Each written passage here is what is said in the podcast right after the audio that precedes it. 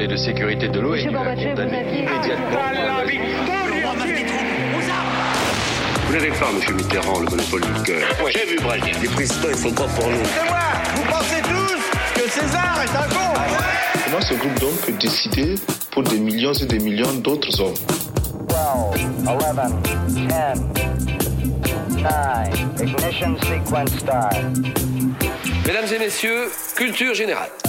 Bonjour, bonjour et bienvenue dans Culture 2000. Euh, bonjour Léa. Salut. Bonjour Marlène. Salut Greg. Bonjour Johan. Bonjour Grégory. Et aujourd'hui, on a une invitée exceptionnelle, Fanny Cohen-Moreau de Passion médiéviste, entre Ouais. autres. Entre autres. Bonjour Fanny. Bienvenue Fanny. Hello. contente d'être ici, Fanny Je suis super contente. Bon, Bah, bah, merci d'être ici, on est très content aussi.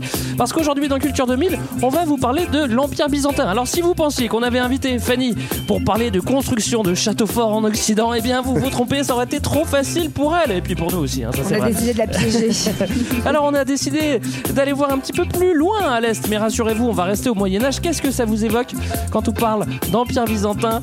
Et je parle bien d'Empire byzantin. Léa, qu'est-ce que ça t'évoque?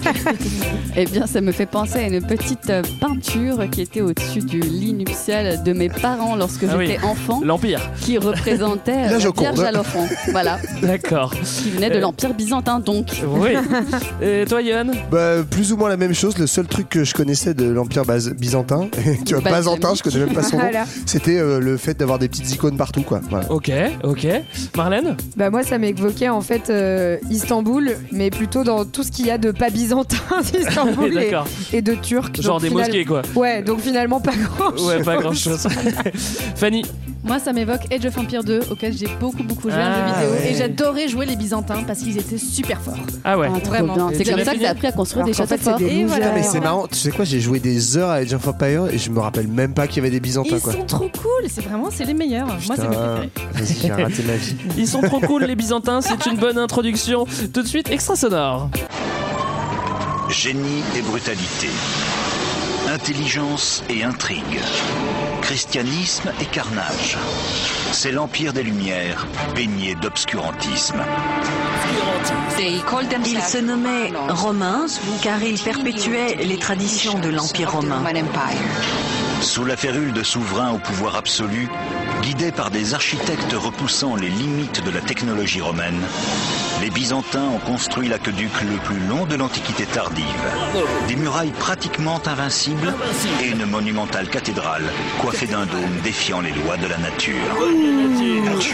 Une église aux proportions sans précédent a été érigée comme par magie. Mais Alors on se demande si on n'est pas en train d'écouter euh, l'introduction d'un film Non mais américain. arrête, il résumait tout. Après il y avait plus besoin de faire l'épisode. C'était super bien. Ça fait un petit peu flipper quand même. hein. Mais c'est vrai que si on parlait tous comme ça, ça aurait l'air vachement plus intéressant. Alors on va partir pour la capitale de l'Empire romain euh, d'Orient, Byzance, Constantinople, l'actuel Istanbul. Alors vous situez évidemment. Fanny, tu es notre invitée. Et puis toi, euh, c'est ton dada, l'époque Oh médiévale. Hein Oui, et puis surtout l'Orient, non le seul sujet que je connaissais pas, vous m'avez invité dessus. D'accord. Faut Eh pas ben, le dire Fanny. Mais Faut pas non, le ne dis pas, tu vas voir, ça va bien passer. Bah, du coup, on va faire l'introduction ensemble. Euh, Qu'est-ce que c'est que l'Empire byzantin en quelques mots? Alors, c'est dans le titre, c'est un empire. Ouais. Donc, c'est-à-dire un grand territoire qui réunit différents peuples sous une même autorité. Ouais. Jusque-là, on est bon. Et l'Empire byzantin est aussi appelé l'Empire romain d'Orient. On va en parler parce qu'il il découle d'une division avec l'Empire romain qu'on connaît un peu plus, avec les Jupettes et compagnie. Alors, euh, c'est pas hyper clair. Il y a Empire ça, byzantin, les jupes Empire romain d'Orient. Et comment il s'appelle euh, Comment est-ce qu'il s'autonome euh Alors, eux, ils s'appelaient vraiment les Romains. Et en fait, byzantin, c'est une appellation hyper tardive, on va le voir. Donc, plutôt même 19e siècle, genre vraiment, vraiment tardive. Parce que eux, vraiment, ils se considéraient vraiment comme des Romains, comme des descendants de l'Empire romain. D'accord. Ce qui est un peu con hein, quand tu vis à 3000 bornes. hein. C'est un empire, Johan. Oh. C'était- le même pays. Oh, C'est dans la tête, Ah, c'est dans la ah. tête. Donc l'Empire romain, on en parle souvent, mais c'est vrai qu'on parle souvent dans de, de- de Rome, euh, de l'Occident. Alors pourquoi est-ce qu'on n'en parle pas beaucoup Une hypothèse peut-être, euh, Marlène? Pourquoi? Pourquoi on parle pas beaucoup de l'Empire byzantin? Bah parce qu'en fait euh, c'est un empire qui va pas arrêter de s'agrandir, de rétrécir, s'agrandir, rétrécir. C'est trop compliqué. Et en fait c'est hyper compliqué, on comprend pas trop et, euh, et voilà et, en- et surtout en fait on n'en parle pas beaucoup parce que c'était un empire relégué à l'Orient qui était un peu les autres quoi, donc ceux qu'on n'étudie pas et, euh, Ouais, les et en- on en parle déjà suffisamment comme ça. et alors qu'en fait c'est pas si vrai parce qu'on va le voir c'est un empire de culture grecque donc euh, qui est une Ouais. culture qui a beaucoup imprégné l'Europe aussi quoi. Toi, tu l'as étudié, Fanny? L'Empire euh, byzantin, bah, pas du tout. Je crois qu'en cinquième, mais sinon, non, pas du tout. D'accord. Tout à fait, Euh, c'est en il- cinquième. En cinquième, tu joues à Age of Empires, mais tu, tu. Euh, on, on le, on le qualifie parfois d'empire de la loose. On va en discuter tout au long. Moi, je suis pas spécialement d'accord. Marlène, toi, t'es plutôt team loose. Moi, je suis team un peu empire de la loose, mais ce qui me les rend sympathiques. D'accord, ok. Voilà. Euh, Fadi, on est en plein Moyen Âge. Ça, on Mhm. l'a dit. Ouais. Ça rentre dans ton cadre. Au moins, ça, tu Oui, peux le dire. ça, bon. Ouais. Est-ce que tu peux nous situer euh, l'empire byzantin? Combien ça peut durer un empire de la loose ou non? Alors là, c'est une, c'est une loose à longue durée en fait, parce que ça a duré mille ans. Mais non, mais en fait, voilà, c'est qu'ils ont réussi à avoir un modèle, ils l'ont adapté au fur et à mesure des mille ans, mais mine de rien, ça a tenu Oui. pendant mille ans. Hein un empire, empire qui de- dure 1000 ans, quand même. On devrait venir, on devrait venir. Alors, et après, pour la date de début, là, c'est un petit peu compliqué parce qu'on pourrait partir de plusieurs choses. Donc, on a, euh, en fait, selon les empereurs, en fait, en 395, on peut dire Théodose Ier, ou alors on peut dire en 565 avec la fin du règne de Justinien. Ça dépend, en fait, c'est que, voilà, c'est en gros, à la f- on peut dire qu'il commence vraiment à la fin de l'Empire romain euh, d'Occident, ça c'est sûr. Ouais. Ouais. Mais effectivement, On comme tu l'as dit, c'est pas une rupture nette et c'est pour ça que les, les dates, euh, il y a plusieurs dates qui peuvent être choisies par les historiens. quoi. Oui, on aura le temps de discuter de, de- des dates et on, on fera des teams, Exactement, évidemment. voilà. Marlène, on est où? Ah, Ça revient sur toi parce que Ah. euh, je veux pas blaguer avec où on est. quoi. Alors, on est où? Bah, En fait, euh, globalement, l'Empire romain, c'était tout le tour de la Méditerranée, hein, euh, voilà, la Mare Nostrum.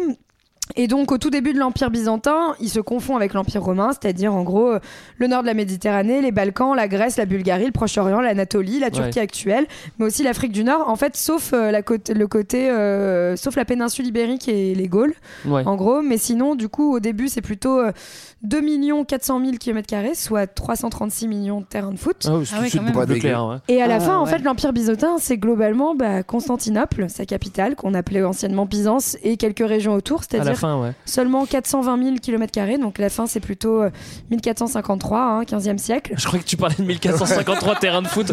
ça fait pas beaucoup quand Et même. donc, non, on est sur 58 millions de terrains de foot. Ah, Donc, mais donc, on va passer en 1000 ans de 336 millions de terrains de foot à 58 millions de terrains de foot. Très bien, Voilà. on a déjà dit pas mal de choses pendant cette intro. Empire de Milan, Empire qui va ramasser à gogo, Empire qui va se séparer de Rome. Ça, on va le voir. Allez, on perd pas de temps et on part pour le grand 1. L'Empire qui déménage, la naissance de l'Empire romain d'Orient, 4e siècle, 9e siècle après Jésus-Christ. Alors on va pas revoir toute l'histoire de, de l'Empire romain ni de, ni de Rome. On rappelle brièvement que Rome, au tout début, euh, il y a bien bien bien longtemps, c'était une petite cité-État qui a commencé à grappiller des terres à droite à gauche pour, euh, pour former un gigantesque empire. Ouais. Alors ça se fait pas en deux ans, hein, mais euh, ça se Non, compte ça en se fait en plusieurs hein. siècles, on peut ouais. même partir à vers moins 700. hein.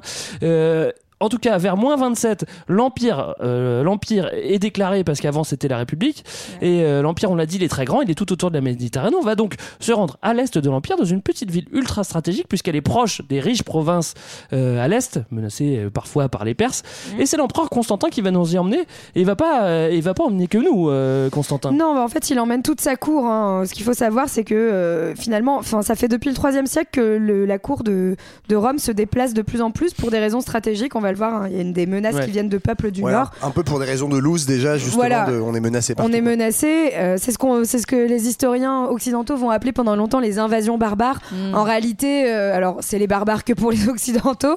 En fait, c'est des peuples germains qui viennent du nord et c'est pas vraiment des invasions, c'est plutôt des migrations qui sont dues à l'origine à des pour des, à des raisons à des raisons climatiques. Tu sais, aujourd'hui, on fait plus beaucoup la différence entre Oui. des invasions et des migrations, c'est une Voilà. blague. Moi, j'avais lu qu'ils avaient envie de se rapprocher justement des zones fertiles de, de la Exactement, etc. parce que- Et d'être au, au centre des, des Ouais, parce qu'il y a une, y a transformation climatique à cette époque-là. euh. Ouais. Et, et donc là, on arrive ouais, euh, début du 4 siècle où euh, par- parmi ces changements, en fait, ce- ce- cette espèce d'empire à capitale nomade euh, dont parlait Marlène, et ben en 324, Constantin décide d'installer l'empire dans cette petite ville qu'il décide d'appeler Constantinople. Ça reste Petite un ville empire qui s'appelait Byzance avant. Ouais, Voilà. Juste, qui s'appelait ouais. Byzance. Euh, ça reste un empire euh, unifié. On parle de l'empire romain. Là, il n'y a pas d'Orient. Pour l'instant, il n'y a pas de souci, Ouais. c'est- l'empire romain. Il déménage juste la cour, mais concrètement, c'est toujours le même empire, et donc on a toujours plein de peuples qui sont réunis sous cet Ouais. empire, euh, voilà, euh, plein de langues. Enfin, c'est un empire, donc en fait, il n'y a pas vraiment d'unité culturelle, il n'y a pas Ouais. vraiment d'unité de langue, même si on a plutôt un Occident latin et un Orient plutôt euh, hellénisé, c'est-à-dire de culture grecque. grecque, ouais. Alors, euh, des peuples différents, mais tout le monde est romain hein, dedans. Il y a quand même une espèce euh, d'unité, euh, Léa. Bah oui, effectivement, l'intégration, euh, elle se fait surtout par euh, l'armée. Et, Ah bah, euh, ça, ça, ah bah, ça, ça ah, ça, je préfère te le dire que si on remettait l'armée, au moins on serait tous. Avec un Ah, bon bah service voilà. militaire, on se sentirait bien français quand on la oui. connaît cette idée-là. Donc c'est le service dans l'armée romaine qui fait qu'on devient romain et qui donne la citoyenneté. Et donc euh, il s'agit à cette époque-là de pas mal défendre les frontières de l'Empire plutôt que de conquérir des nouveaux territoires. Ouais. On n'est pas dans cette optique-là. Alors tous romains, euh, tous unis, sauf que bah, au bout d'un moment on va se désunir, ça va arriver. Le dernier grand empereur euh, total c'est Théodose Ier et malheureusement bah, il va claquer le bougre. hein, euh. En 395, il meurt, ouais. Ça arrive à tout le monde. Hein. Bon, voilà. Ouais. On lui en veut pas, mais euh, du coup, il a deux héritiers. Euh, qui sont euh, donc qui ont des bons noms de romains dans, dans la dans Honorius, Astérix. Arcadius. Honorius et Arcadius. Rémus, Voilà, c'est ça. Donc on va donner l'Occident à Honorius et l'Orient à Jean-Claude Arcadius. Duss, ouais. Voilà.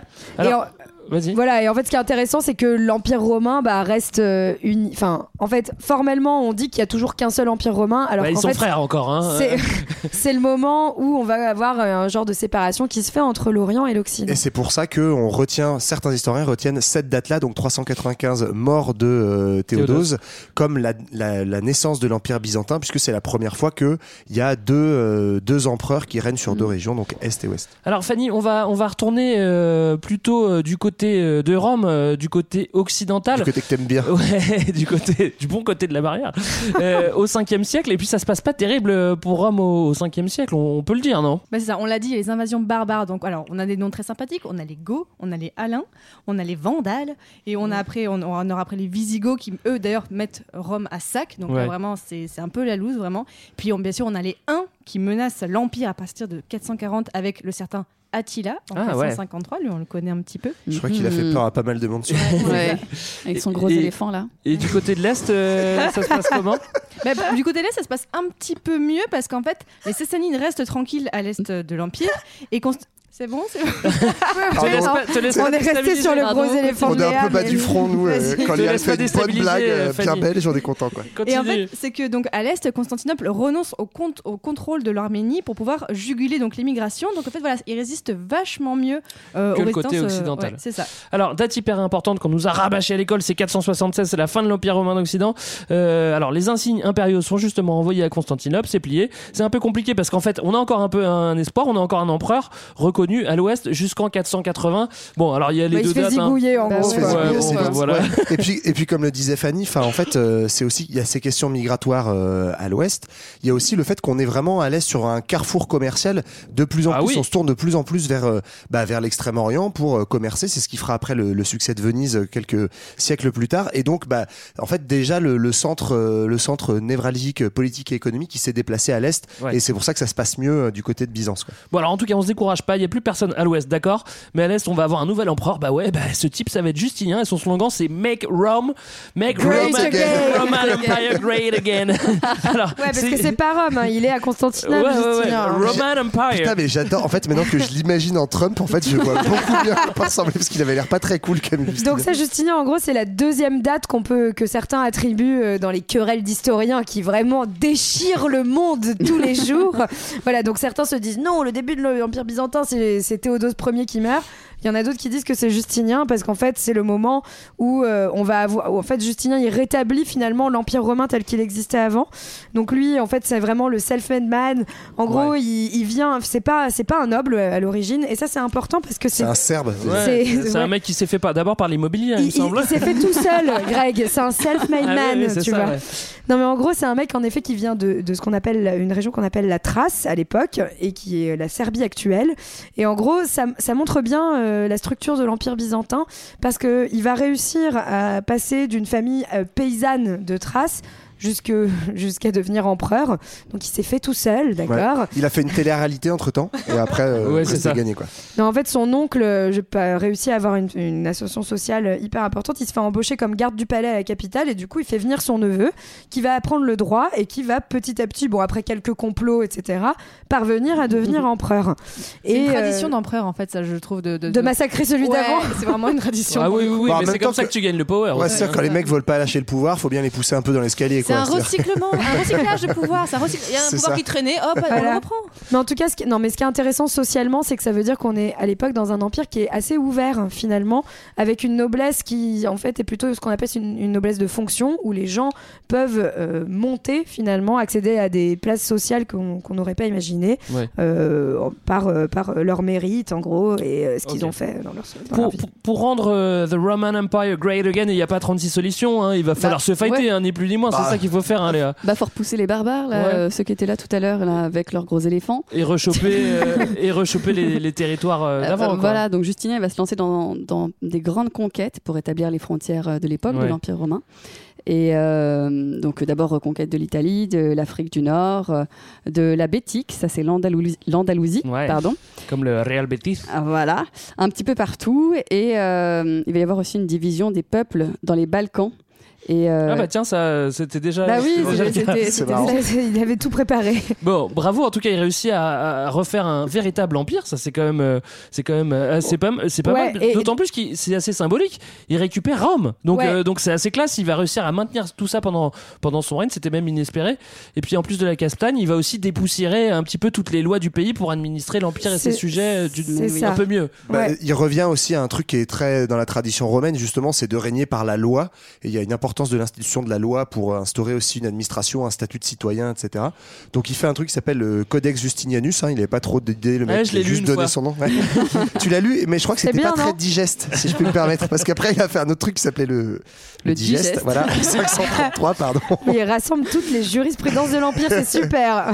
c'est ça, donc ça c'est vraiment un j'ai truc- pas lu. Je pense que les mecs qui faisaient du droit administratif à l'époque, ils devaient vraiment kiffer Justinien, quoi. Alors, euh, Justinien, il fait un max de trucs. Déjà, il reprend Rome. Moi, je trouve ça super classe. Ouais, attends, Euh, il- en fait, il reprend, il fait toutes ses conquêtes à l'ouest et à l'est, il fait la paix avec ceux qu'on appelle les Sassanides, qui Ouais. sont les Perses. Et truc important, en fait, il fait la paix en donnant du blé. Parce que en fait, il, L'argent Tu parles du blé, du blé, de l'argent du blé ou du- Je parle de l'argent, ouais. Ah. en fait, il, fait des traités de paix où il donne euh, des, un tribut, donc super important Malin. aux Perses, en leur disant bon, vous arrêtez de nous, de nous faire chier et de venir nous En fait, attaquer. il se fait juste raqueter à la récré, Ouais, quoi. ouais. c'est tout, hein. en, a- en attendant, on vous donne plein d'argent et ça aura son importance après, quoi. Ok, euh, moi je trouve ça plutôt malin. Je, je- encore une fois, je le salue. hein, euh, je le salue, Justinien. C'est un, tu c'est un bon écoutes. gars, quoi. Tu vois, il a refait euh, the Roman Empire great again. Euh, comment est-ce qu'elle tourne sa société euh, Fanny, elle est basée sur quoi la société euh, Alors, spoiler, c'est un monde rural. Alors Ouais, spoiler, hein, au Moyen-Âge. Moi, je pensais qu'il y avait des métropoles avec des gratte-ciel partout. Mais non, là, donc là, c'est vraiment un monde rural qui est fondé sur une petite paysannerie prospère avec de petites exploitations. Alors c'est un système qu'on appelle. Alors euh, Marlène, tu le prononces comment ça? Alors euh, l'allélendion. Voilà, voilà.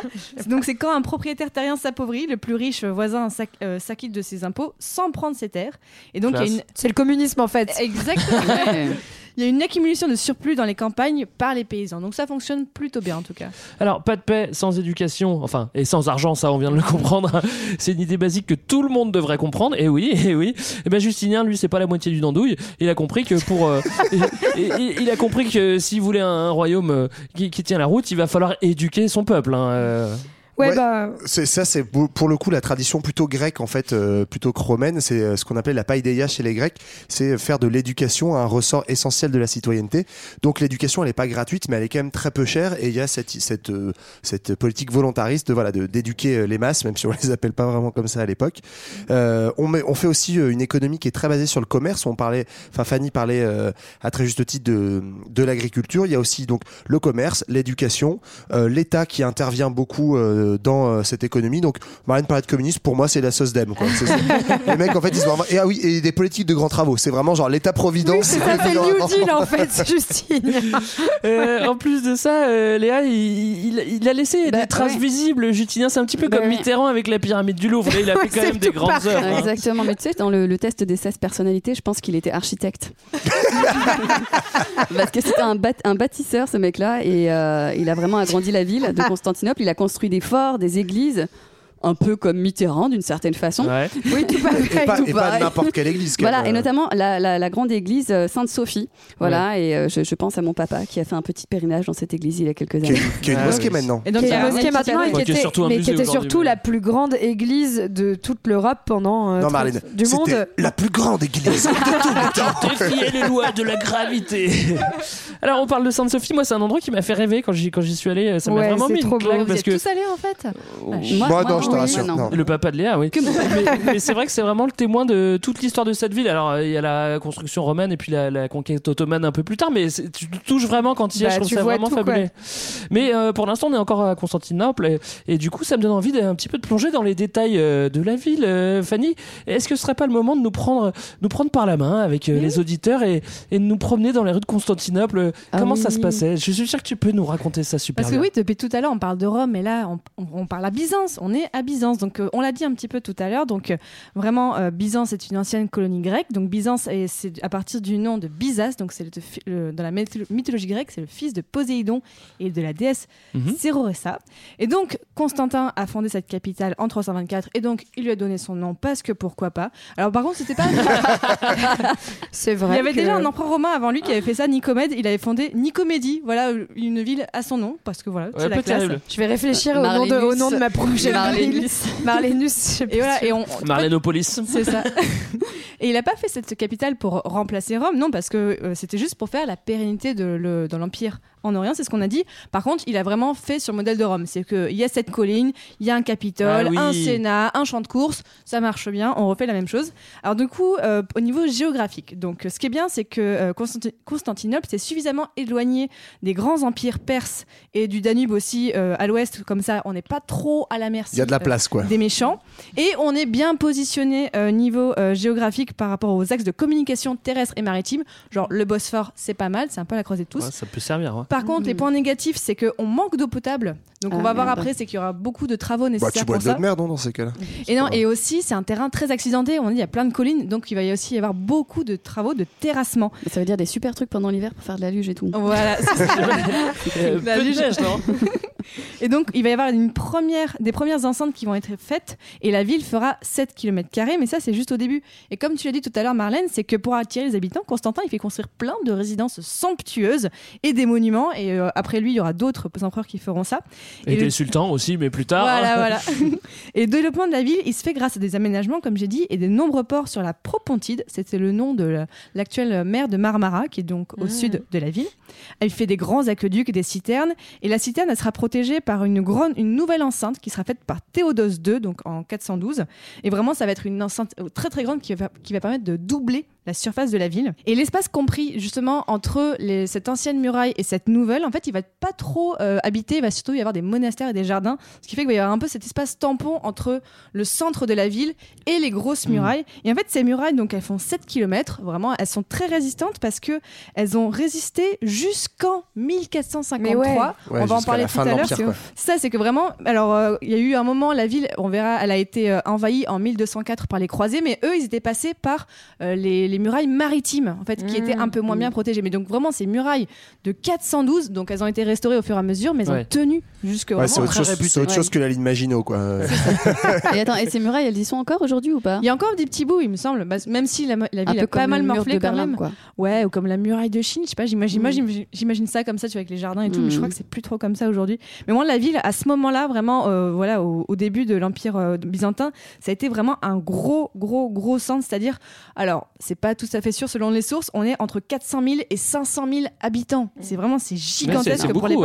ouais. Ouais. Mais alors, ce qu'il faut savoir, c'est que là, c'était vraiment euh, l'époque phare au 6e siècle, mais il y a eu pas mal aussi d'incendies, après notamment sous Justinien, et ça a été mal ou peu reconstruit, ce qui fait que vraiment, ces 400-500 000, ben, en fait, on les a pas beaucoup retrouvés. Bon, alors, bien, bien, bien, bien après. Mm. Mais voilà, donc les empereurs résident dans la ville, ils ont le grand palais, avec à proximité l'administration, et notamment, ils avaient un centre administratif où il y avait plus de 1000 employés. Euh, quand même, 1000 employés, l'Armina, c'est un Eh, gros c'est l'Empire romain, euh, c'est pas non plus euh, Monaco. Attention. hein. Mais voilà, donc c'est vraiment une très très très grosse ville, donc qui va être le centre de l'Empire byzantin. Et même, euh, je crois, enfin, alors je sais pas si c'est dès cette époque-là, mais au Moyen-Âge, je sais que c'est considéré Constantinople ou Byzance comme la plus grande ville du ouais, monde, en fait. ouais, ouais, c'est ça. Ouais. Ouais, ouais, vraiment la plus peuplée en tout cas aussi. Putain, il y a deux médiévistes qui viennent dire ouais. ouais.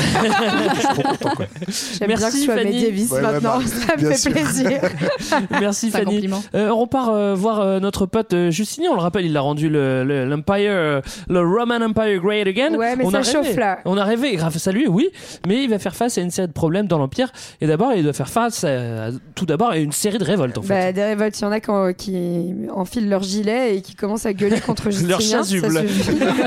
leur toge jaune, c'est le mouvement des toges vertes et bleues d'ailleurs, puisque on va avoir une première grosse grosse révolte qui se fait en 532. Alors ça c'est génial parce que quand tu lis, genre il y a plein d'articles où ils te disent donc là en 532 c'est la révolte entre les verts et les bleus. Et en fait je comprends pas. Donc en fait c'est des révoltes qui avaient lieu notamment à l'hippodrome qui était euh, en fait euh, Une le, de lieu, nuit le lieu de loisirs, mais aussi le lieu de conflits politiques dans la ville entre des factions et qui vont commencer à affaiblir finalement le, rè- le règne de Justinien. Mais surtout, les grosses révoltes, elles vont arriver après avec les révoltes fiscales, puisque justement, Bah, à bah, force Just- de faire la guerre, Justinien, il make le Empire great Bah again, oui, tu vois. euh, tu Mais pas- en fait, à force, ça coûte du pognon. Ah ouais. Et du coup, tout le monde est ruiné. Et tout le monde en a ras-le-bol de payer trop d'impôts et d'être violé par les charges. et du coup, c'est parti, c'est la révolte fiscale. Et, tout, le- et, et, euh, Et et ça commence ta- à sa pour Justinien. Quoi. Voilà. Alors, niveau, religieux, euh, Léa, c'est c'est pareil, il va serrer la vis aussi. euh, Bah oui, il il veut va- pas n'importe qui dans l'Empire. Bah, il va obliger absolument Ça, tout le monde pareil, à, hein, à se comme, convertir. euh, Ouais, ouais, il oblige les païens à se, à se convertir. Et en fait, euh, du côté de, de l'Asie mineure, euh, on, on est parti sur une belle évangélisation. Et évangélisation. Attends, je vais y arriver. Évangélisation. oh putain, oui. Ah, c'est oui. Ah, c'est oui. J'adore. Ah oui, ah, j'adore. Et donc à ce moment-là, les Juifs, eux, sont une fois de plus considérés comme des hérétiques, ils sont exclus des fonctions publiques, effectivement une constante. Euh, voilà, les, il y a les chrétiens euh, monophysites, qui sont-ils exactement Ah bah ouais, pas, moi, hein. Voilà. De Constantinople, eux, sont expulsés. Euh, et euh, en fait, selon eux, le Christ n'a qu'une nature, alors que les Chalcédoniens, hein, voilà, comme Justinien, pensent que le Christ a deux natures. C'est pas une marque de sous-vêtements, hein, on est d'accord. voilà, humaine et divine. Et en fait, le fait que le, le fait que Justinien dise que les, le Dieu a une nature à la fois humaine et divine, c'est évidemment pour euh, euh, lui être un petit peu Dieu aussi. Ah, C'est bah oui, Bien oui. vu, exactement. Ensuite, on a un petit problème sanitaire aussi. hein, euh, Ah oui, alors je suis content que tu me lances là-dessus. Moi, j'allais pas du tout dire ça, mais oui, bien sûr, les latrines étaient très sales. bah, non, mais non, mais- grosso modo- non, je sais pas ce que tu voulais me demander. bah, je voulais ça, parler de mais- la peste. Oui, euh, la peste, t'as raison, mais effectivement, ce que je voulais dire, c'était. tu veux Ça- pas parler de la peste, donc. Si, si, je veux bien. En fait, je voulais synthétiser en disant qu'au 6 siècle, avec la peste, avec euh, les gilets jaunes, avec le problème dont parlait Léa des monophysites et des machins là, de l'évangile. de l'évangélisation. Bref, en fait, au 6 siècle, ça chauffe pour Justinien. Il y a des révoltes, l'économie va de plus en plus mal. Il y a la peste qui ravage beaucoup, notamment les pas semblant de campagnes. parler de la peste pour me faire plaisir. tu voulais pas en parler. si, qui ravage beaucoup les campagnes, qui fait notamment qu'il y a une baisse de la productivité.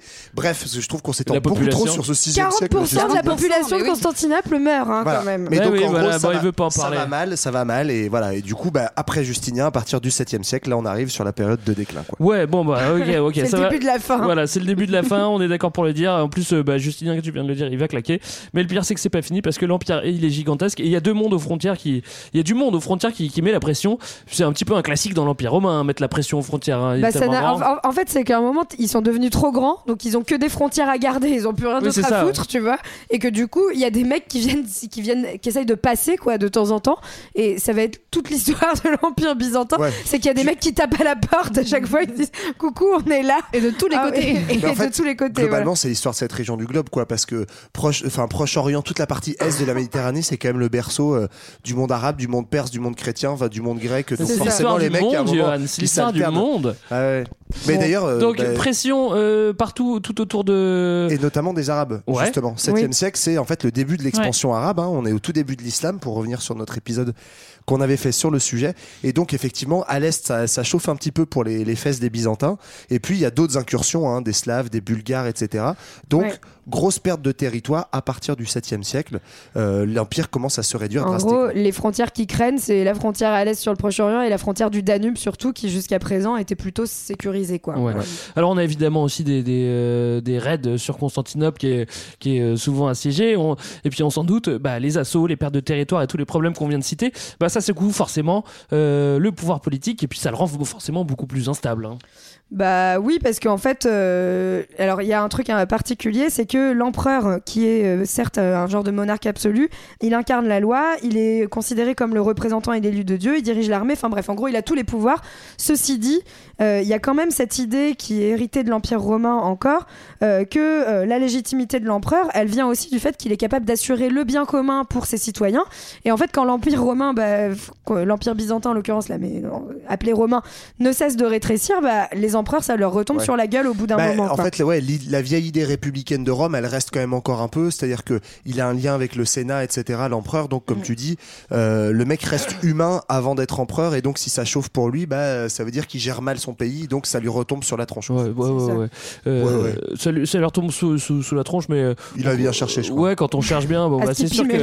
Bah, si tu fais un truc pas bien, bah, peut-être que ça énerve Dieu, et puis qu'au bout d'un moment, bah, Dieu, il va te punir, quoi, tu vois. euh. Excellent, excellente transition d'ailleurs. Bah oui, c'est ça. C'est l'iconoclasme. Eh non, ben mais oui. ça, c'est hyper malin. Tu crois que je le dis quand même. Par hasard, hein. Parce que je- Mais dis donc qu'elles sont super bien préparées tes Et à transitions, chaque fois, j'oublie à quel point t'as l'intelligence, ça, me- ça me fascine.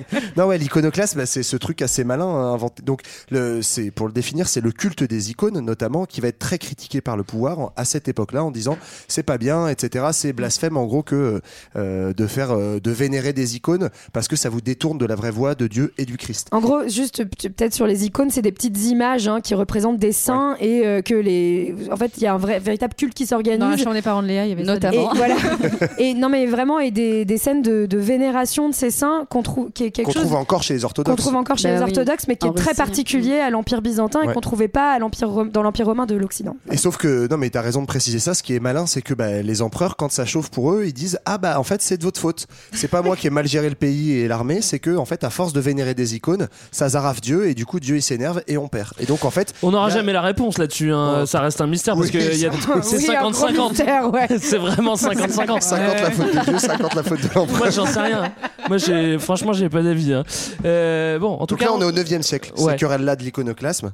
tu veux dire quelque chose encore sur l'iconoclasme? Ok. Bon c'est- on a, on a pas mal avancé. Hein. Je suis content. Hein. Vous Bah savez on a tellement Bah avancé ouais. qu'on est déjà à la pause musicale. Yoann c'est quand même assez dingue.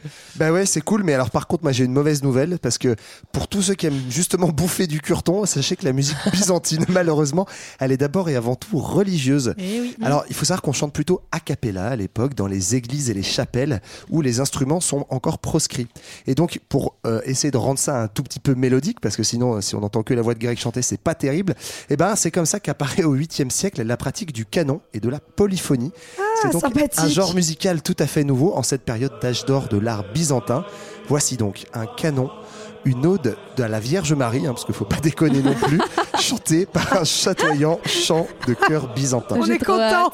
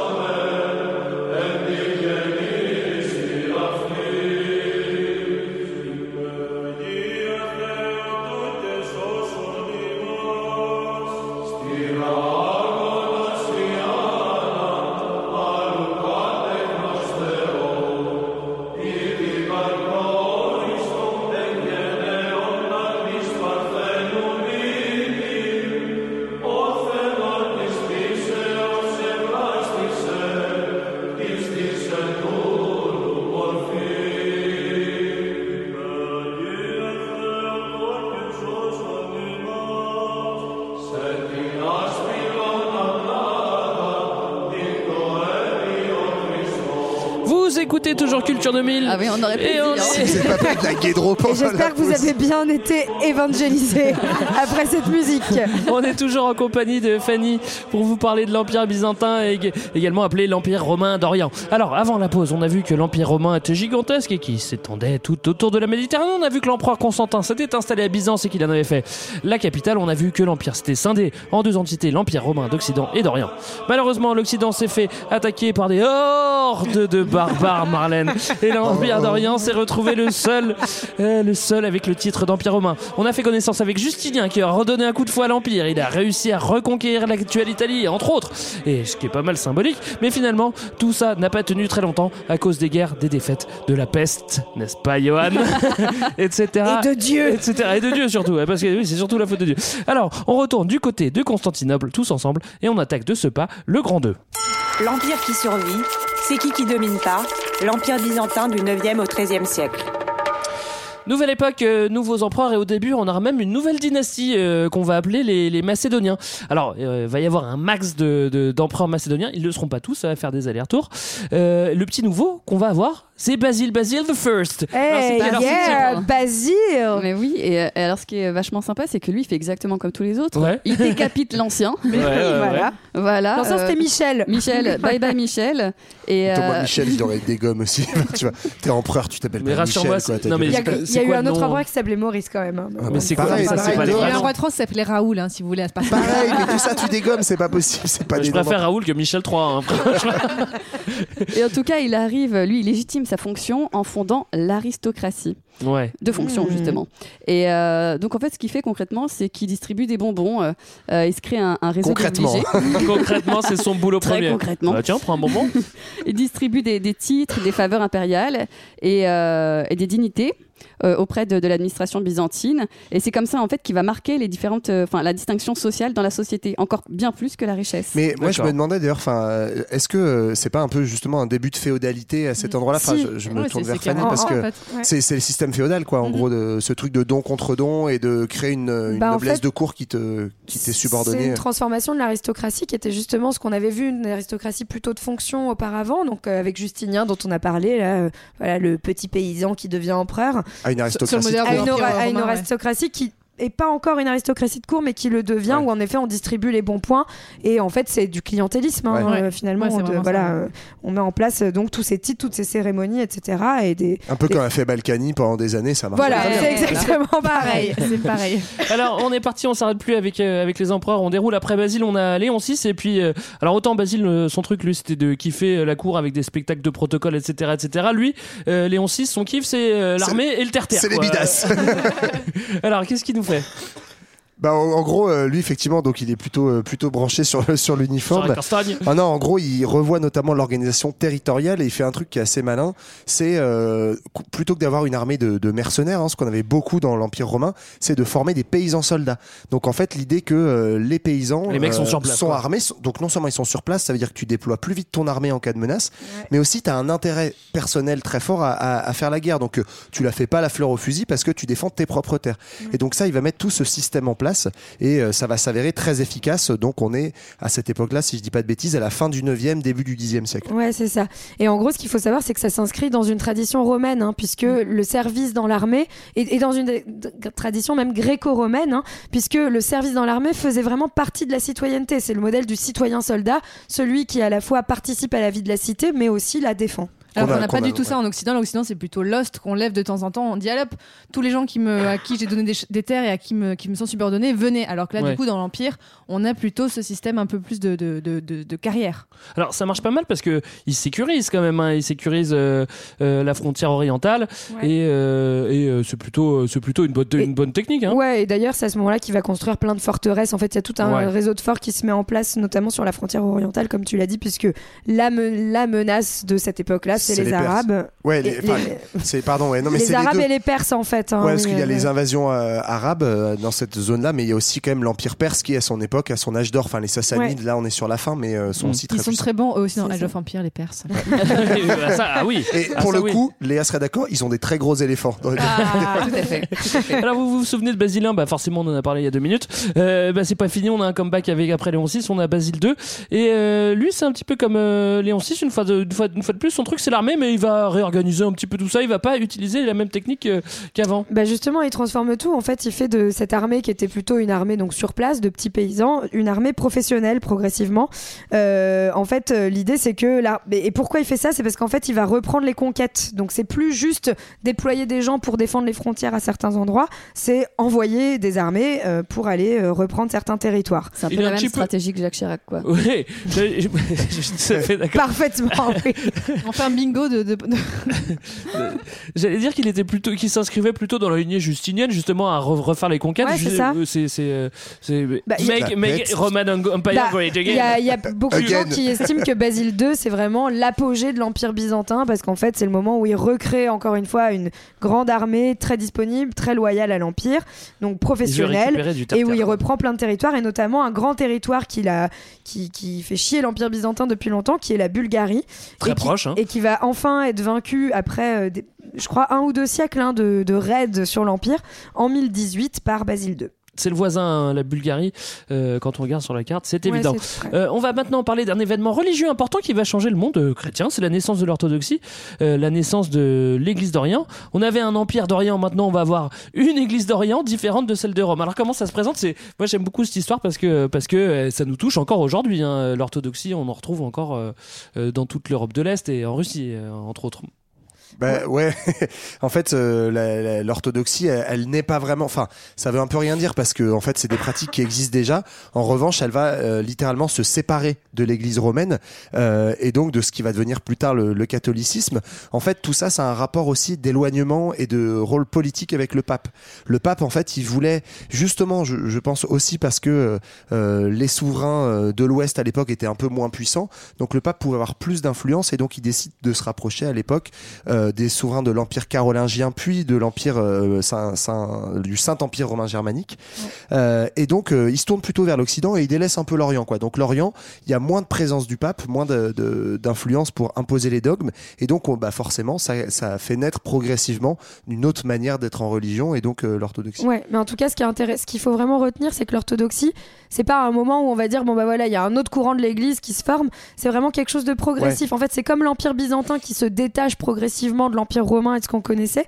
Bah, ça va se faire dans la continuité où Ouais. peu, peu à peu cet éloignement va créer un autre courant dans le christianisme avec finalement euh, des rites qui vont être différents, euh, certains saints qui vont être fêtés chez les orthodoxes et pas chez les catholiques plus tard. Tout le phénomène Euh, des icônes notamment. Voilà, le phénomène des icônes, le grec qui va être la langue liturgique, liturgique alors que c'est le latin en Occident. Et en fait, c'est marrant parce que autant le protestantisme dont on avait parlé dans un autre épisode, c'est vraiment une rupture politique. Oui, c'est un choix Ouais, politique net à un avec le moment, catholicisme. quelques Voilà. années en fait où ça s'est vachement plus vite. Ouais, c'est ça, c'est c'est presque une scission, et alors que là, c'est un- une, plutôt une rupture, euh, une, une évolution culturelle, Ouais. mais parce qu'on est très éloigné. On parlait tout à l'heure de culture hellénique. Par exemple, les cultes orthodoxes se font en, en langue euh, grecque et Ouais. pas en langue latine, donc euh, Ouais. c'est tout ça aussi Ouais. qui fait évoluer. Après, si on réfléchit bien, c'est vrai que, que l'église d'Orient, enfin l'église de Constantinople, elle est forcément plus proche de. de- de- enfin, on peut s'imaginer qu'elle est plus proche des origines parce que c'est là où les premiers chrétiens euh, se sont réfugiés, euh, fait, notamment en Turquie, et, tandis que Rome a fait aussi un autre culte euh, Ouais.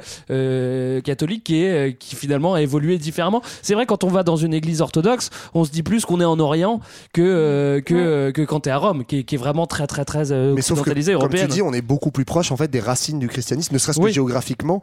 Ouais. Les premières, euh, les, les premières reliques, etc. chrétiennes, on les trouve plutôt vers Antioche et tout ça Ouais. que vers Rome. Et c'est pour ça que ça s'appelle l'orthodoxie d'ailleurs. hein, c'est l'idée de, de suivre La euh, tradition, la euh, tradition euh, vraiment du dogme. Fanny, on se retourne vers toi euh, encore une fois. Euh, comment est-ce que ça s'organise justement ce euh, l'Église et l'empereur? Quel- C'est quoi le lien entre l'Église et, et- et l'empereur? Est-ce qu'on peut faire un petit point? En gros, on l'a dit donc en 1054, donc euh, le pape d'Occident, il se considérait comme le seul chef et il voit en fait que le, à l'Orient, il commence à avoir des choses. Donc il s'oppose au patriarche et donc paf, ça fait deux églises. Donc l'église orthodoxe en Orient et l'église catholique en Occident. Donc c'est bon, non hein. Donc l'empire byzantin, là, ça repose vraiment sur la coexistence entre le pouvoir spirituel qui est incarné par le patriarche et le pouvoir temporel qui est incarné par l'empereur. Donc à Byzance, euh, l'église et le pouvoir impérial se soutiennent pour défendre justement tout ce qu'on disait sur l'orthodoxie. Et l'empereur nomme le patriarche, ça c'est vraiment important. Donc le patriarche, c'est ce- le titre qui est porté par l'archevêque orthodoxe de, de, Constant- de Constantinople. Ouais. C'est un titre donné particulièrement à un homme. Et en fait, il y a quand même des rivalités entre ces deux pouvoirs parce que l'empereur, tiens, il s'intéresse de plus en plus aux affaires spirituelles. En fait, c'est que le- l'empereur, il est souverain de droit divin, il a une reconnaissance des attributs, en fait on voit il a une couronne et tout ça, son image elle est associée à celle du Christ, notamment donc à partir du Xe siècle, on voit que dans les représentations, l'empereur il est représenté comme couronné par le Christ lui-même. Vraiment il se... Putain, il la se- chance. Ouais, de- carrément. Il est le défenseur des doctrines et des commandements de l'Église. Il est responsable de l'application des lois, des lois de l'Église, c'est canon. Et donc, il, euh, il- il est responsable aussi de la répression des courants dissidents. Donc, on l'a vu tout à l'heure, il l'avait fait avec les, les icônes. Finalement, non, c'est bon, il les veut bien. Et en fait, vraiment, le- l'empereur, face à cette église, il a une position assez unique parce que c'est le seul laïc qui est autorisé à rentrer dans l'espace qui est réservé aux clercs dans une église. Voilà. Et aussi, donc, il a des prérogatives, donc, assez euh, dans l'institution de l'église, comme de celle de nommer le patriarche. Et juste aussi, donc, euh, l'église d'Orient, elle est organisée en patriarcat. Ouais. Au début, il y en a cinq, mais en fait, c'est donc, euh, on est un tout petit peu sur un début de la loose parce qu'ils en ont vite perdu plein, en fait. Et euh, juste aussi sur les églises, en fait, pourquoi les églises d'Orient, elles sont un petit peu particulières? Donc, elles sont construites sur un plan de croix grecque. Une croix grecque, c'est un peu comme la croix, la croix rouge, en fait. C'est Vraiment une petite croix comme ça, assez, assez symétrique. Et en fait, elles symbolisent, quand elles sont construites, elles symbolisent la structure du monde parce que au, au sol, c'est un carré, c'est la terre, et au ciel, c'est une coupole. En fait, ça Oh. représente le ciel. Et vraiment, elles sont très richement décorées avec du marbre et des mosaïques sur fond d'or. Vraiment, on en parlait tout à l'heure, Ouais. les mosaïques et le doré, c'est vraiment un truc. Ça brille beaucoup, ouais. C'est Ouais, ça. il faut que ça soit rouge aussi un petit peu. Hein. On n'est pas trop dans la demi-mesure, je crois, dans les ça. orthodoxes. Voilà. Merci Fanny. Ouais, merci. Merci.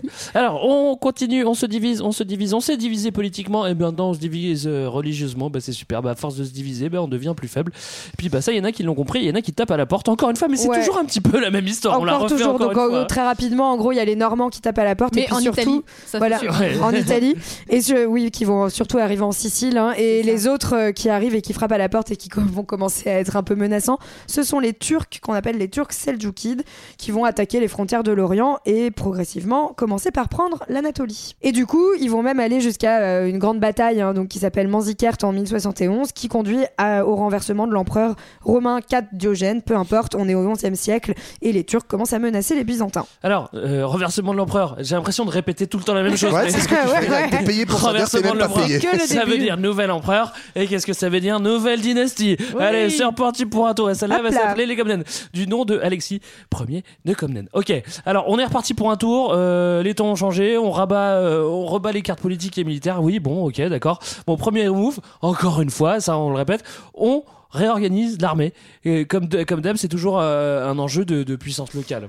Ouais, en gros, là, c'est pour euh, faire très très simple. On réorganise, l'armée, surtout on réorganise le gouvernement euh, des provinces, où en fait, on va commencer à donner plus d'autonomie dans les provinces avec une politique qui s'appelle la pronoia, c'est-à-dire que l'empereur demande désormais à certains grands propriétaires de relever l'impôt, euh, tout simplement pour leur donner quelques avantages en échange bah, des toutes les menaces qui pèsent sur l'empire.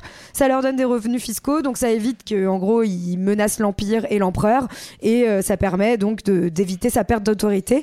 Mais en réalité, ça va être un peu le contraire qui se passe parce que du coup, c'est une forme de décentralisation Ouais. qui se passe progressivement Et prise et, de- euh, ouais. du coup de prise d'autonomie quoi. C'est ça, et prise de pouvoir par une aristocratie qui, cette fois, n'est plus uniquement, comme on le disait tout à l'heure, une aristocratie de cour, mais une, une aristocratie foncière parce qu'elle a des terres et militaire parce que sur ces terres, elle, elle lève des hommes. C'est marrant parce que moi, je connaissais vraiment très mal euh, l'Empire byzantin avant de préparer cet épisode. mhm. En fait, t'as vachement de parallèles qui se font avec euh, l'histoire d'Occident à la même période, en fait, parce que l'aristocratie foncière, euh, enfin, c'est les, les, les seigneurs euh, qui ont, qui ont leur terre, quoi, euh, Ouais. dans le système féodal. Et donc, effectivement, cette aristocratie, non seulement elle s'installe, elle devient de plus en plus dynastique parce que bah, c'est des familles qui, euh, du coup, ont un patrimoine, qui se transmettent, euh, voilà, beaucoup de richesses, et euh, bah, ça vient menacer progressivement en fait le pouvoir de l'empereur, de l'empereur, puisque le pouvoir est moins centralisé, moins, moins euh, clairement légitime, et il est menacé par euh, plein d'autres petits pouvoirs. Alors à la base, ouais, c'est vrai qu'il y avait des mesures pour essayer de contrôler l'armée, de donner des pouvoirs pour en reprendre de l'autre côté. Euh, et en fait, euh, c'est vrai que c'est pas le- l'effet qui, c'est l'effet inverse qui se produit.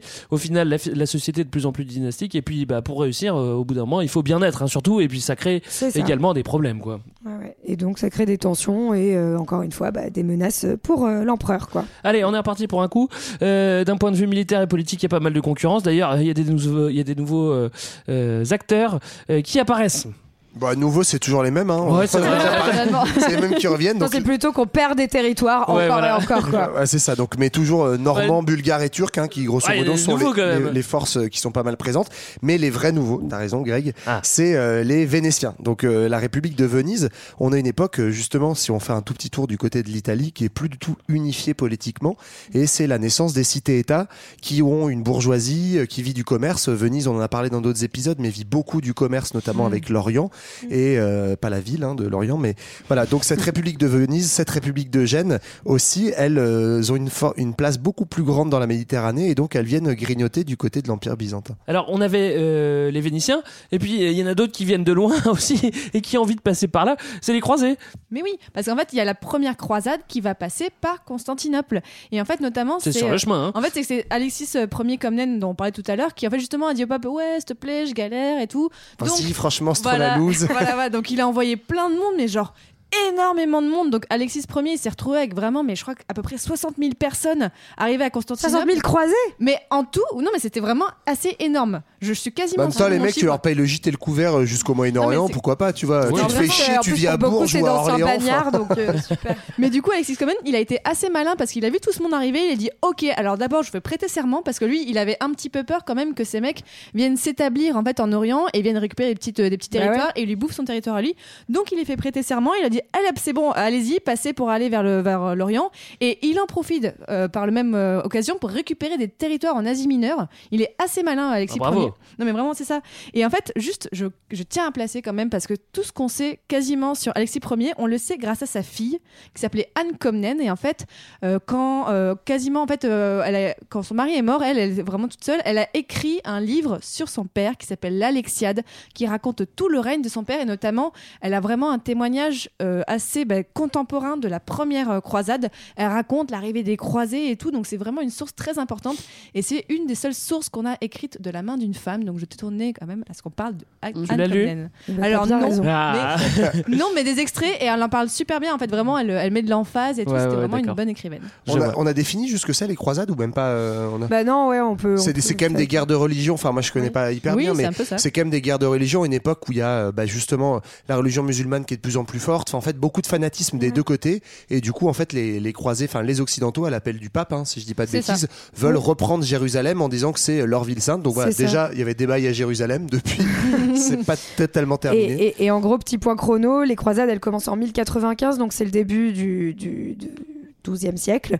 Et, euh, et c'est le moment aussi où émergent les républiques de Venise et de Gênes dont on parlait euh, à ce Donc c'est pour ça que voilà, ils passent par Constantinople. Après, ils, ils prendront des bateaux, ils seront un petit peu plus rapides. Mais là, voilà, c'était vraiment le, le, le- l'empire byzantin était vraiment très central pendant les croisades parce qu'à chaque fois, c'est les copains en fait, c'est les copains euh, d'Orient qu'il faut aller aider de temps en temps Mmh, parce mmh. qu'ils sont chrétiens aussi malgré tout. Je vois. Euh, on vient de balayer 5 siècles euh, d'empire byzantin dans le Grand 2, ça fait quand même pas mal. Vous en avez plein la tronche, vous en voulez encore, et ben ça tombe bien parce qu'on n'a pas fini et on attaque le Grand 3. L'Empire qui n'est pas un empire, c'est fini Byzance, 13e, 15e siècle. Alors, euh, Constantinople, situation géographique exceptionnelle entre l'Europe et l'Asie, bah oui.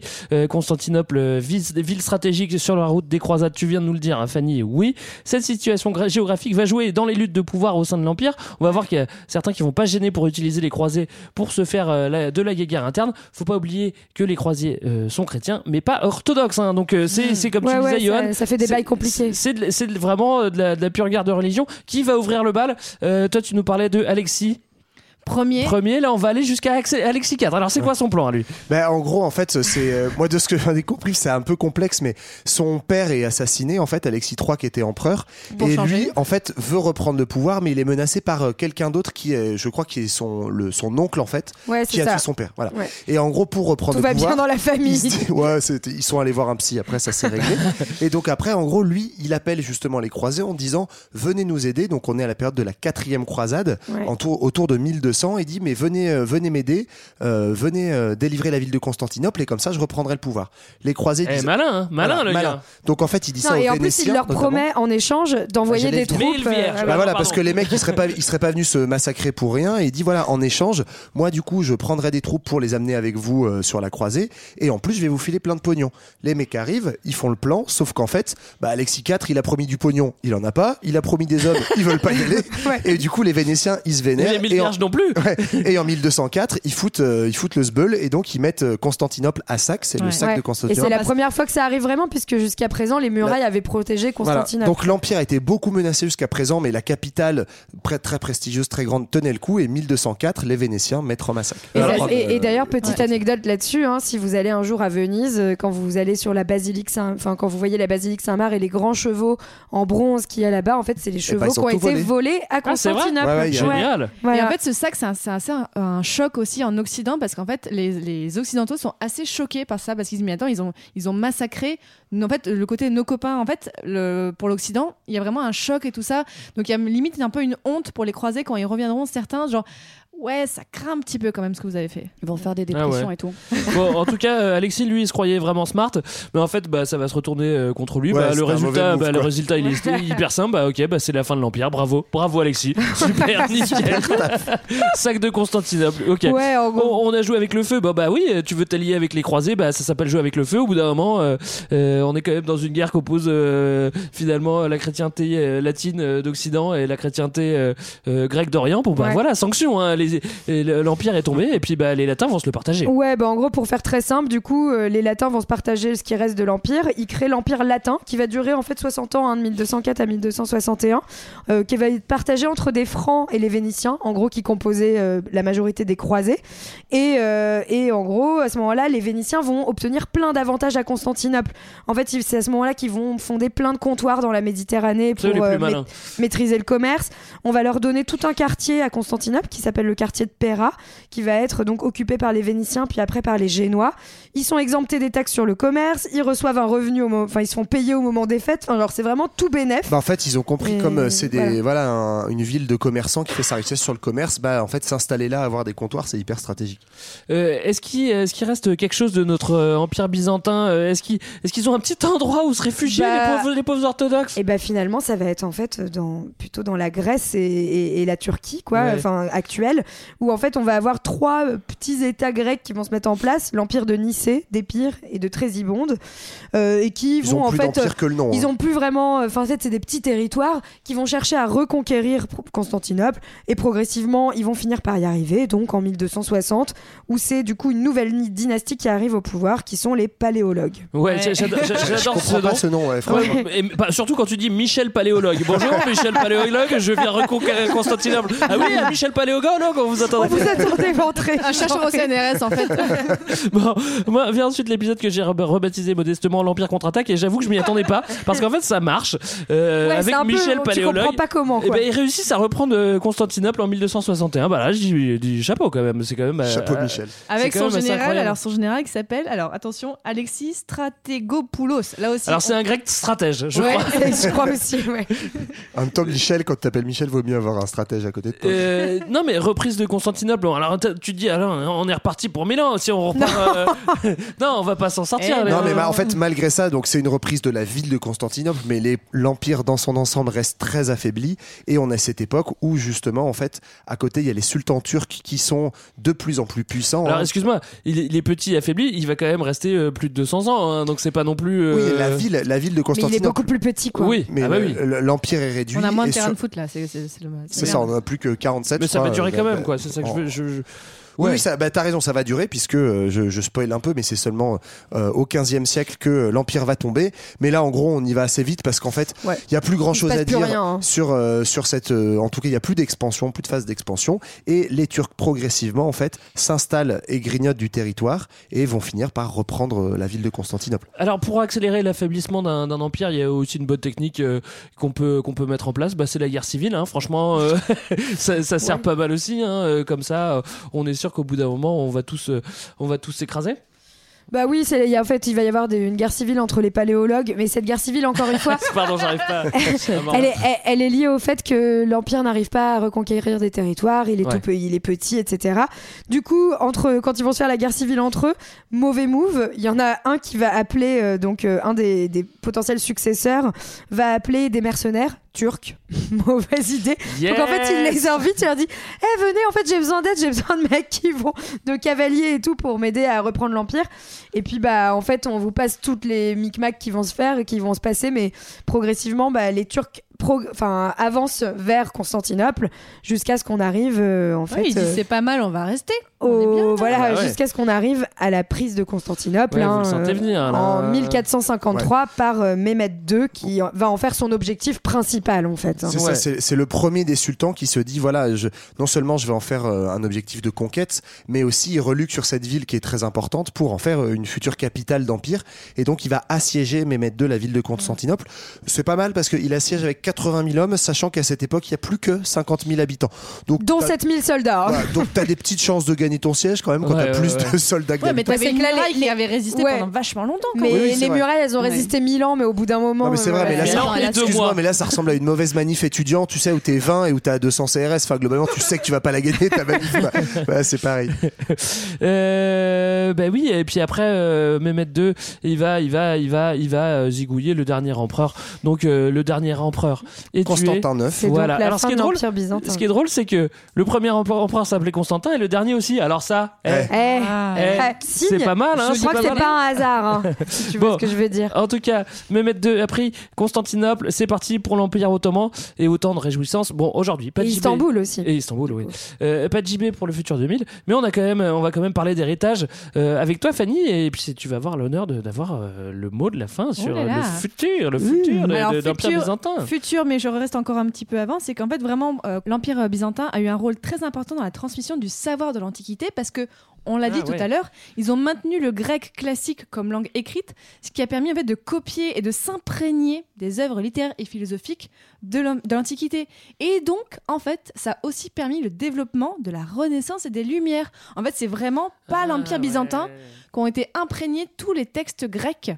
Donc voilà, tout le- tout le- l'esprit grec. Il y a aussi, en fait, il faut vraiment plus penser que l'Empire byzantin a surtout marqué, bien sûr, c'est logique, le sud-est de l'Europe, donc dans la religion, dans la coutume et dans la culture. Mm. Trois grands apports de l'Empire byzantin. On est donc sur une nouvelle religion, ça l'a dit. On a l'alphabet cyrillique, on n'en a pas trop parlé, mais c'est quand Oui. même un petit peu sympa. Et on a aussi donc la basilique Sainte-Sophie. Donc niveau architecture, ça a quand même laissé des traces assez visibles dans le paysage. Et l'art byzantin, il est très présent notamment donc dans le cœur des églises ortho- orthodoxes dont je vous parlais tout à l'heure, voilà, avec euh, euh, toute cette coupole. On a l'art des icônes, donc chez les parents de Léa. Euh, et, on va voir, et on va voir beaucoup plus tard, en fait, l'influence des Byzantins, c'est dans le néo-byzantinisme au 19e siècle. C'est un peu comme le néo-gothique, c'est un truc, on tient à dire, oh là, au 19e siècle, C'était chouette, on va on- faire revivre tout ça. Voilà, on redécouvre plein de trucs, c'est vachement chouette. Et on a beaucoup de représentations du monde byzantin dans l'art dans les siècles bien bien après. Donc un certain Voltaire a consacré une pièce Vol à quoi? Voltaire, un mec Voldemort. Ah, pardon, c'est un mec très sympa. Il a consacré une pièce à l'impératrice Irène. On en a pas trop parlé tout à l'heure et je voudrais qu'on parle d'Irène deux secondes. C'est une des femmes, alors je sais, je crois que c'était 6e, 7e siècle environ, qui a vraiment régné sur l'empire. En fait, on a eu des régentes et tout. Elle, elle a vraiment régné. Elle avait en fait le titre de Basileus. 8e siècle. Voilà, Basi- euh, ouais, 8e siècle, elle, avait le- elle avait le titre de Basileus, donc de roi des rois. Elle l'a porté Wow. alors que c'était une femme. C'est quand même vachement cool. Tu vois, à la même époque, on a les reines mérovingiennes qui sont un peu. Elles essayent de gérer, mais elles ont une super mauvaise réputation. Donc, elle, Irène, elle avait un peu une, une réputation de reine folle, mais elle a une régné. régente. Voilà, mais elle a, euh, ap- après la régence même, elle a régné comme ça. Et aussi, l'Empire byzantin, on l'a beaucoup eu au 19e siècle dans l'orientalisme. Vous Ah savez, bah ce oui. petit. Eh oui, les Voilà, odalisques. Ouais. Voilà, voilà. Donc, euh, Mhm. on l'a beaucoup après. Donc, l'Empire byzantin, en fait, il a un peu substitué comme ça de, dans l'art. Et il y a, si je peux euh, ajouter un petit truc, moi il y a un truc que j'ai Allez, trouvé- aujourd'hui on est sympa. que j'ai Tu trouvé peux ajouter vachement intéressant. Non, mais c'est qu'en fait, euh, ça dit beaucoup de choses. Le fait qu'on connaisse très mal, y compris dans l'histoire en fait européenne, qu'on étudie très peu l'Empire byzantin, alors qu'en fait, pendant très longtemps, c'est une histoire de l'Europe. en Ouais, fait, et que complètement. sur tous les débats, alors c'est un peu moins actuel aujourd'hui parce que Erdogan il fait chier le monde, mais globalement euh, sur les, les débats, est-ce que euh, la Turquie doit rentrer dans l'Europe Et donc euh, tous les moralisateurs et nationalistes chez nous qui nous disent mais non, c'est pas l'Europe, c'est l'islam, etc. En fait, enfin, islam ou pas Ouais. c'est même pas la question. Historiquement, en fait, ouais. historiquement, culturellement, en termes de de- d'échanges, etc., c'est une vraie place forte, même Ouais. essentielle de l'Europe et, et même beaucoup plus forte en fait au Moyen Âge et beaucoup plus glorieuse que la plupart des villes d'Occident. Et d'ailleurs, c'est significatif qu'on les renommé finalement Empire byzantin au 19e siècle, alors que c'était considéré comme l'Empire romain et que les gens qui vivaient dans cet empire se considéraient comme romains Ouais. jusqu'au 15e siècle, donc appartenant à une histoire plutôt. euh, Alors Il y a qu'il était vraiment un truc nous refoulé derrière ça qui est intéressant. Bah, bah, c'est C'était un super mot de la fin. Je suis très content. Merci. Voilà, c'était notre épisode euh, sur euh, l'Empire romain d'Orient, l'Empire byzantin. On espère que ça vous a plu, que ça vous a donné euh, l'envie d'avoir envie. Merci Fanny de nous avoir aidé pour cet épisode. Oui, Heureusement que merci, Fanny. Merci hein. à vous, j'ai adoré. Merci, pour tes interventions. On te retrouve où euh, la prochaine fois? Oh bah écoute, si vous voulez écouter encore de l'histoire et du Moyen Âge, moi je fais un petit truc qui s'appelle Passion médiéviste. Donc passionmédiéviste.fr, allez voir, c'est un podcast et vraiment je, je ça, allez écouter. Ben oui, je, je m'amuse bien. J'ai fait un petit truc sur euh, Anne Comnène, allez voir. Mais euh, c'est le, le Moyen Âge dans tout son ensemble. D'accord, très bien. On ira voir ça, très bien. Euh, nous, on se retrouve comme d'habitude sur les réseaux sociaux. Alors, euh, euh, quels réseaux sociaux? Ouais, J'ai besoin. de- Alors, hein. Facebook. Ouais. Twitter Ah bah, comme vous dans pouvez les voir, on est calé sur les réseaux sociaux. Ah, fait- Instagram. TikTok Non, c'est pas vrai. Cheval.com. Et puis on a un petit Tipeee aussi, un financement participatif, aidez nous donner des sous. Pour, pour, le- pour écouter les épisodes, vous pouvez les trouver sur Spotify, sur iTunes, sur Deezer, sur euh, toutes les applis, sur toutes les applis de podcast. J'ai l'impression de faire une pub pour les GAFA là. Ouais, c'est ça. sur Podcast Addict, c'est bon, ça, comme ça tu fais Oui, voilà. le, le truc indépendant. Absolument. Bon, vous, vous, nous, vous, vous nous retrouvez où vous voulez, mais en tout cas, vous écoutez Culture 2000, c'est ça le message. Et nous, on va se quitter en musique comme d'habitude. Hein. Et oui, Greg, parce que Byzance, c'est pas seulement une ville, c'est pas seulement un empire de la loose, c'est aussi une expression de loupard des années 70, oui. mon gars. Et qui dit loupard des années 70 dit Renault, forcément. Ah Et sachez que j'ai compté pas moins de 8 chansons dans lesquelles le titi parisien blouson noir gueule que c'est pas Byzance. Et forcément, elle pue toute le gasoil, la colère, la banlieue triste et les zonards. Alors on se quitte avec l'une de mes préférées, trop méconnue et pourtant qui parle encore à notre époque, pas très Byzance non plus, c'est deuxième génération. J'adore. Allez, bye Ouais, bye. salut. Salut tout le monde. C'est à cause de mon âge. Pareil d'ailleurs, c'est pas Byzance que t'es un peu comme dans une cage. Parce que ici, tu crois que c'est drôle. Tu crois que la rue, c'est les vacances. J'ai rien à gagner, rien à perdre, même pas la vie. J'aime que la mort dans cette vie de merde. J'aime ce qui est cassé, j'aime ce qui est détruit. J'aime surtout tout ce qui vous fait peur. La douleur J'ai mis une annonce dans l'IB pour me trouver une gonzesse sympa qui bosserait pour payer ma bouffe. Vu que moi le boulot, pour que j'y touche, il me faudrait deux fois plus de doigts. Comme quoi, tu vois, c'est pas gagné. Ce que je voudrais, c'est être au chaume du, palper du blé sans rien glander. Dit comme ça, je serais à la sécu. Je pourrais gratos me faire remplacer toutes les ratiches que j'ai perdues dans des bastons qu'on mal tournés. J'ai rien à gagner, rien à perdre, même pas la vie. J'aime que la mort dans cette vie de merde, j'aime ce qui est cassé, détruit, j'aime surtout tout ce qui vous fait peur. La douleur et la nuit.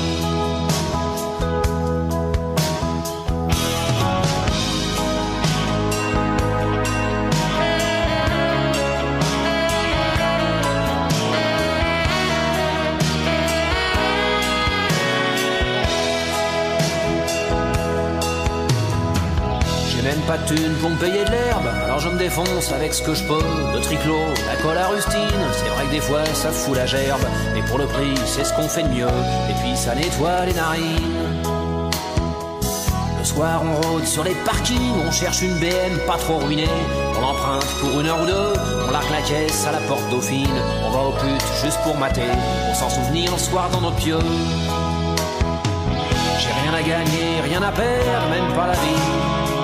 J'aime que la mort dans cette vie de merde. J'aime ce qui est cassé, j'aime ce qui est détruit. J'aime surtout tout ce qui vous fait peur. La douleur et la nuit. Il y a un autre truc qui me branche aussi, c'est la musique avec des potes. On a fait un groupe de hard rock, on répète le soir dans une cave, sur des amplis un peu pourris, sur du matos un peu chourave. Même trouvé un vieux débile qui voulait nous faire faire un disque. Ça foiré parce que ce minable voulait pas qu'on chante en kabyle. On y a mis la tête contre une brique, que même la brique elle a eu mal. J'ai rien à gagner, rien à perdre, même pas la vie. J'aime que la mort dans cette vie de merde, j'aime ce qui est cassé, détruit. J'aime surtout tout ce qui vous fait peur. La douleur et la nuit.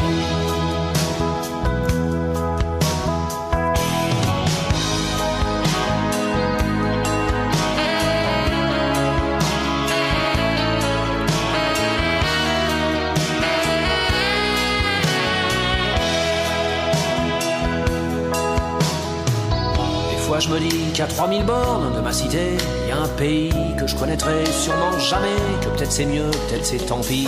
Que là-bas aussi je serai étranger. Que là-bas non plus je serai personne.